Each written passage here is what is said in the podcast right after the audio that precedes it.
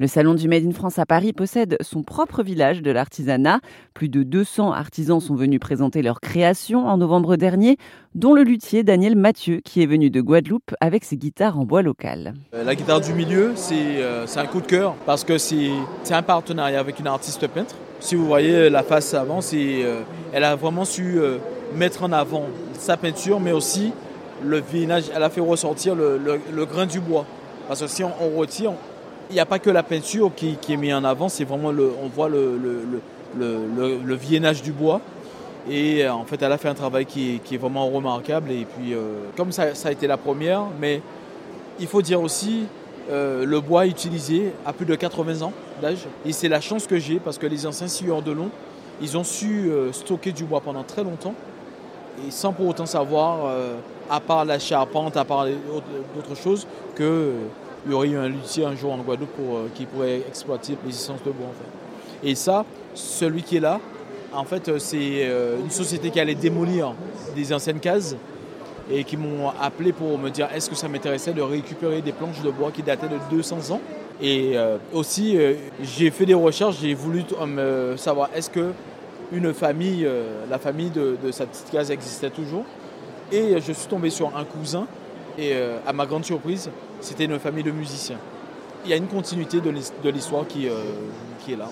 Est-ce que la qualité du bois change un peu le son de l'instrument? J'ai commencé par fabriquer des caisses claires, étant batteur. Et c'est à partir de ça que j'ai vraiment vu la différence au niveau des bois, au niveau du son. Et à partir de là, chaque fois que je voulais fabriquer, aujourd'hui, hein, je vais faire une guitare, je fabrique d'abord une caisse claire, un instrument de percussion pour voir la sonorité la projection et autres. Et à partir de là, je sais vers quoi me diriger pour la fabrication des guitares. Et alors, une guitare, combien de temps vous passez à, la fabriquer, à l'enjoliver, à la magnifier? Alors, tout dépend de la demande en fait du client, parce qu'il y, a des, il y a des musiciens qui sont plus spécifiques, il y en a ceux qui sont plus standards, et après, euh, tout dépend des éléments. Si par exemple j'ai tous les éléments, la contrainte qu'on a en Guadeloupe, c'est que pour faire venir euh, un colis, euh, même si Colissimo dit 7 euh, jours, on ne peut pas se baser là-dessus. Des fois, ça prend 3 semaines, voire un mois. Ça peut aller jusqu'à 2 mois. Et c'est arrivé aussi que j'ai jamais vu le colis. Mais si tous les éléments sont réunis, une guitare peut être réalisée en, 2 mois. En deux mois. Et donc vous fabriquez des guitares Des caisses claires, des tambours traditionnels qu'on appelle le K. Et après, j'ai attaqué les violons parce que j'ai eu le temps d'aller faire une école de, perfectionnement à Lyon. Alors j'ai attaqué les violons, j'ai attaqué les guitares classiques euh, avec le, que le bois local et on, verra ce que ça, donnera euh, dans les mois à venir. Et est-ce que vous travaillez avec des patrons? Oui, je fais d'abord les patrons. C'est des choses qui sont réalisées en 3D d'abord.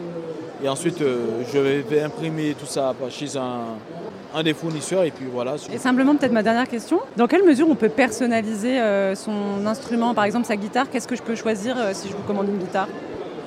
Alors que ce soit au niveau de la forme, que ce soit au niveau de l'écriture, par exemple, euh, on ne le voit pas derrière, derrière l'instrument qui est fétiche. J'ai fait passer de l'électricité dans le bois. Alors déjà il y a une signature que j'essaie d'ancrer de, dans ma fabrication. Et euh, après ça, ça peut... En fait, tout est possible aujourd'hui au niveau de la personnalisation. Il n'y a, pas de limite aujourd'hui. Alors la personne qui veut... Euh, après, ça se discute. Parce que si c'est... Si euh, il y a des gens qui viennent me voir avec des, espèces de formes, bien sûr, il y, a, un code à respecter par rapport à l'équilibre et autres, mais, mais aujourd'hui, tout est possible. C'était Daniel Mathieu, qui est donc luthier et qui vit en Guadeloupe. Retrouvez cet entretien sur erzen.fr.